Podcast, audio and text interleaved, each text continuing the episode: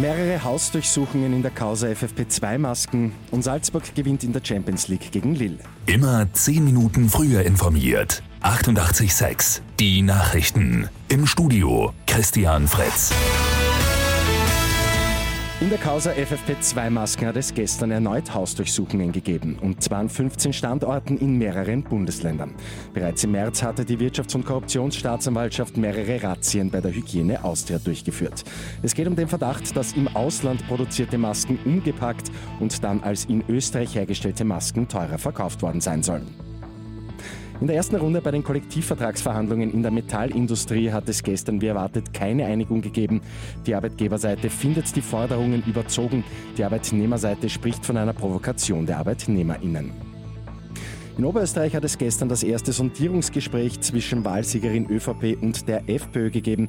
Heute trifft Landeshauptmann Thomas Stelzer und sein Team VertreterInnen von den Grünen und der SPÖ.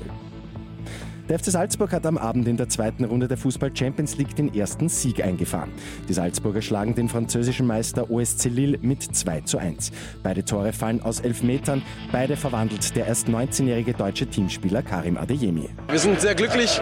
Wir haben drei Punkte zu Hause, zu Hause geholt gegen äh, einen sehr starken Gegner. Wir sind auch so reingegangen, wollten äh, uns zeigen. Wir als junge Truppe haben da nichts verstecken und es hat geklappt.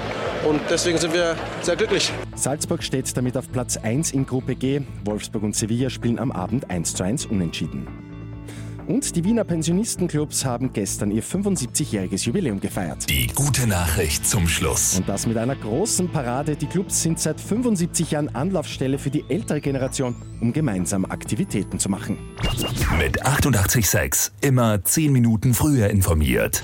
Weitere Infos jetzt auf Radio 886 AT.